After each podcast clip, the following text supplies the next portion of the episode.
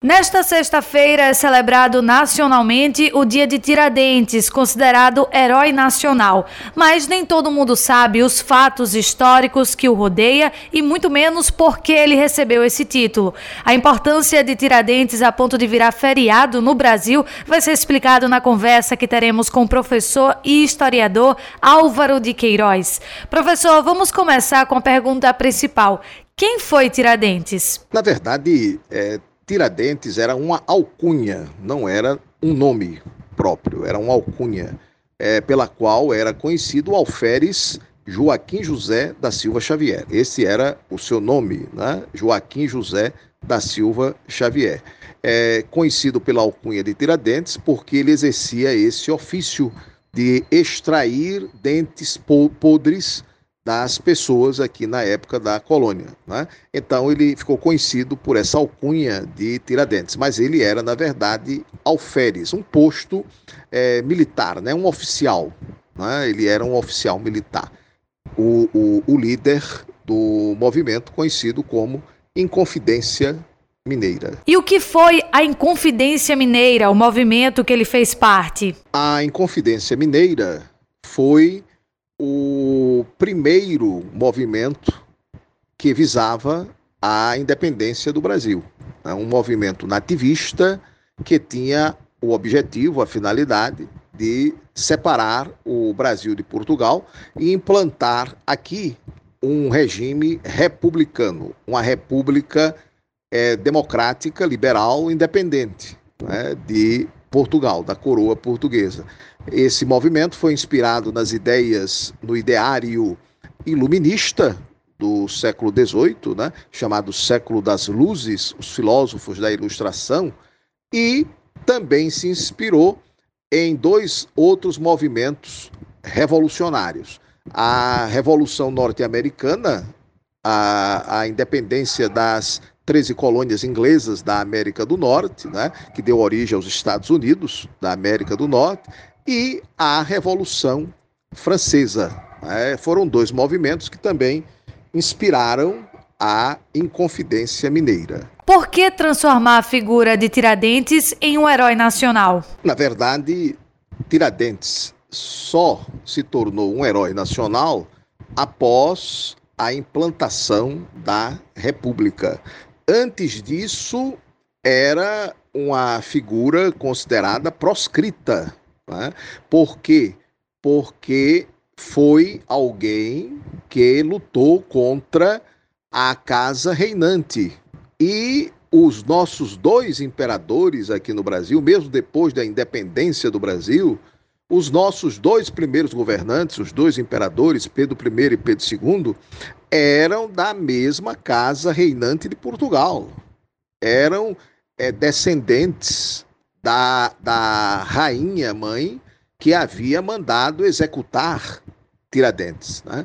Portanto, na época do Brasil Império, na época da monarquia, Tiradentes era persona non grata porque ele defendia os ideais republicanos, né, democráticos e republicanos. É, não era monarquista. Por isso, não, não teve vez. Somente depois da implantação do regime republicano é que ele foi promovido a herói nacional. Aliás, foi transformado em uma figura emblemática, não é icônica, um ícone, um símbolo da República, da liberdade republicana, foi transformado em um herói nacional a partir da República. O primeiro grande herói republicano foi o alferes Joaquim José da Silva Xavier, vulgo Tiradentes. Por que Tiradentes foi o único a não ser perdoado pela coroa portuguesa? Há, há muita discussão sobre isso. Né? E há é, diferentes posições a esse respeito. Né? Porém, a, a tese mais comum e mais frequente é aquela que afirma que Tiradentes foi de todos os inconfidentes que estavam sendo estavam presos, estavam sendo processados né, e condenados, ele foi o único que depois da que a sentença foi prolatada, ele não é, implorou a misericórdia da rainha, da coroa portuguesa, tá certo? É, enquanto todos os demais líderes do movimento caíram de joelhos aos prantos, implorando a misericórdia da rainha, o Tiradentes se manteve de pé, de pé, incólume, e não implorou a misericórdia da rainha. Então, é, por causa disso, o, o, Visconde de Barbacena, aqui no Brasil, né, é, resolveu manter pena de Tiradentes, que era a pena de morte. Todos foram condenados à pena máxima, todos, todos os líderes. Porém, como os demais imploraram a misericórdia da rainha, tiveram a pena comutada, reduzida para exílio, degredo. Né? Então, Tiradentes não teve a pena comutada porque não implorou o perdão da rainha. É, essa é a, a versão mais comumente utilizada para explicar o motivo de apenas Tiradentes ter sido executado, né? ter sofrido é, um castigo exemplar, como se diz, não, como se costumava dizer né? naquela época. E amanhã é comemorado também o dia do descobrimento do Brasil. Qual é a história por trás desse marco, professor? Na verdade, a, a história do descobrimento do Brasil, né, ou da chegada dos europeus aqui, começa lá em Portugal. Na verdade, o rei Dom Manuel, chamado o Venturoso, era o rei de Portugal, organizou uma arrojada esquadra, colocando-a sob o comando do almirante Pedro Álvares Cabral, com destino a Calicut, na Índia. Na verdade, o, o destino da esquadra de Cabral era a Índia, porque é, essa, essa esquadra foi organizada justamente depois da, da conquista de Calicut, na Índia, por Vasco da Gama. Né? Primeiro, o Bartolomeu Dias conseguiu dobrar o Cabo das Tormentas, passando a se chamar Cabo da Boa Esperança. Depois, o Vasco da Gama chegou a Calicut. Então, o objetivo era a, a Índia, o comércio de especiarias. Então, Cabral saiu de Portugal com destino à Índia, seria o governador português da Índia. Né? Então, é, a história do descobrimento começa com essa viagem em direção à Índia. Só que durante o trajeto, Dom Manuel pediu a Cabral para se afastar o máximo possível da rota com destino ao Ocidente, para verificar e tomar posse das terras ao Ocidente. Né? Eles já sabiam da existência dessas terras, portanto, é, Dom Manuel queria garantir a posse dessas terras para a coroa portuguesa. Professor, também tem algo que envolve Jequiá da Praia como ponto que seria de fato o primeiro avistado pelos portugueses. Isso procede? Na verdade, o fato histórico do descobrimento do Brasil se deu aqui, em terras alagoanas. As primeiras terras avistadas pela esquadra de Cabral foram terras do nosso litoral sul, exatamente entre Jiquiá e Cururipe. Na verdade, não existiam, né? nem Jiquiá, nem Cururipe, é, que só vieram a lume muitos, muitos anos, muito tempo depois. É, porém, foi exatamente nessa faixa de terra do nosso litoral sul. É, e isso se fundamenta no, na NAU, no, no, nos registros da NAU Capitânia, né? quando é, se gritou terra vista, naturalmente os pilotos vão, quando se grita, os pilotos vão registrar né?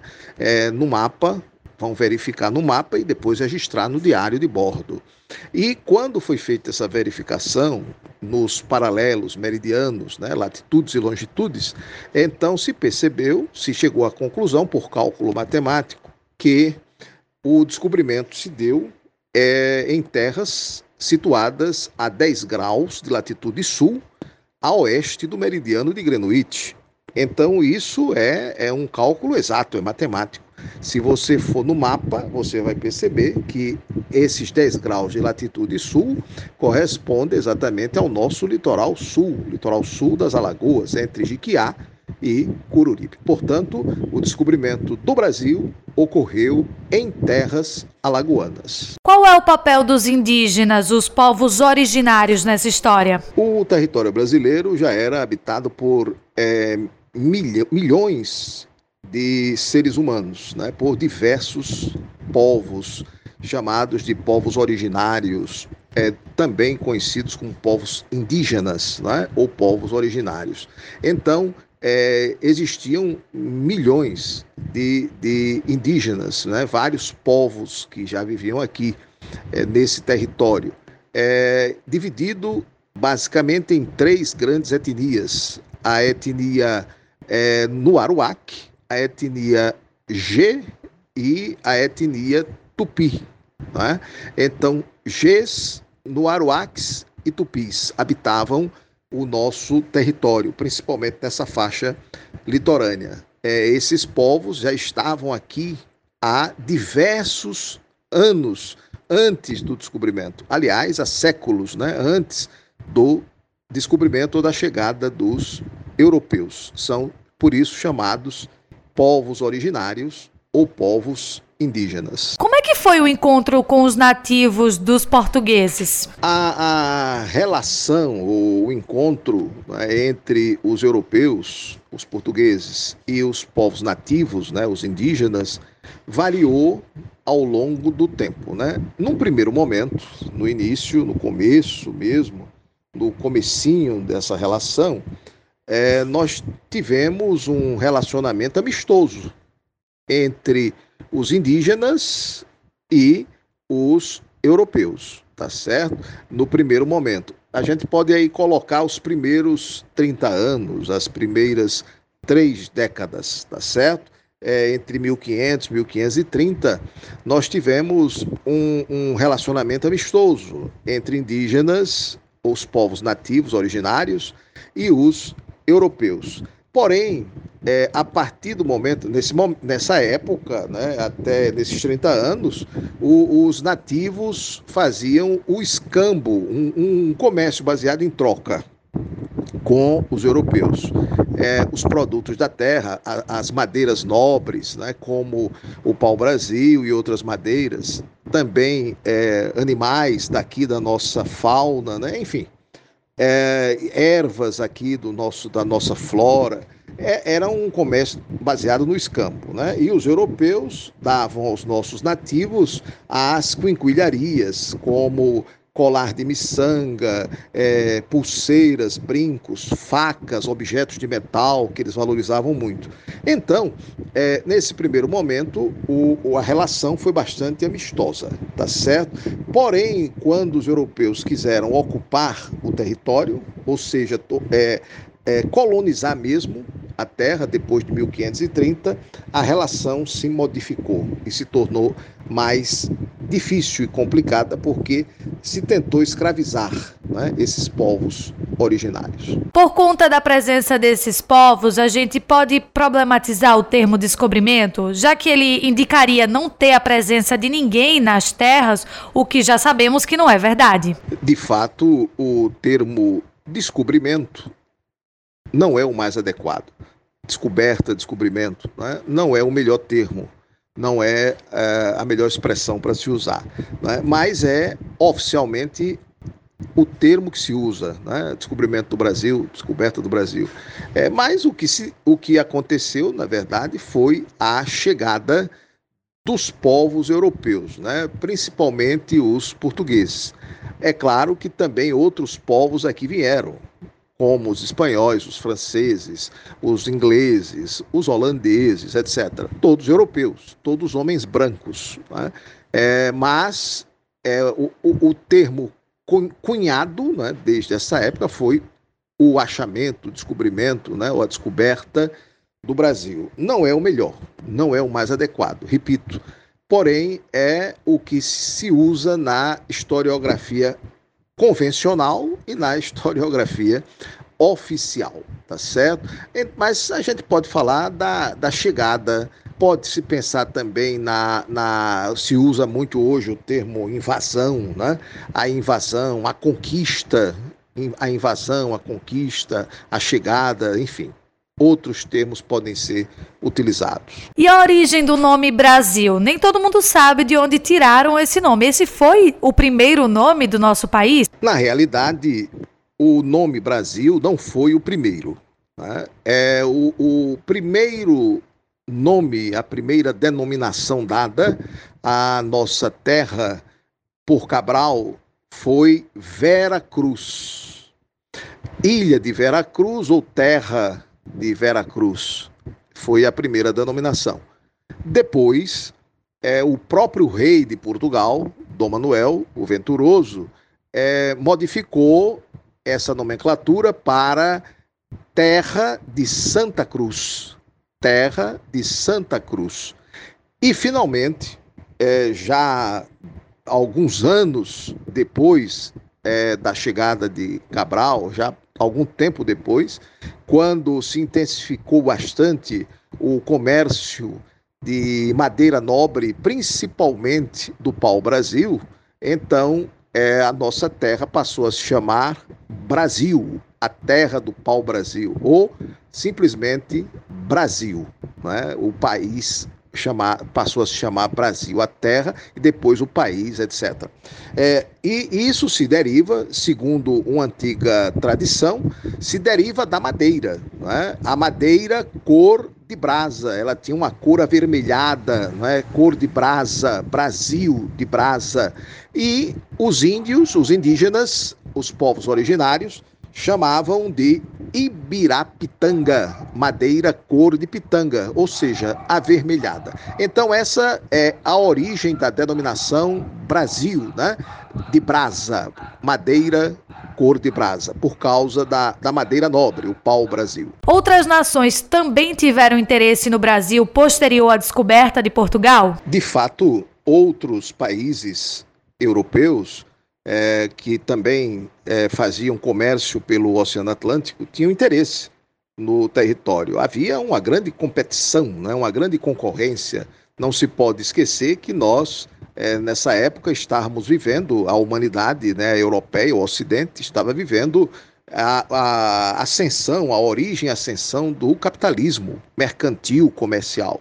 Então havia uma grande competitividade, uma grande concorrência entre as nações mercantis da Europa.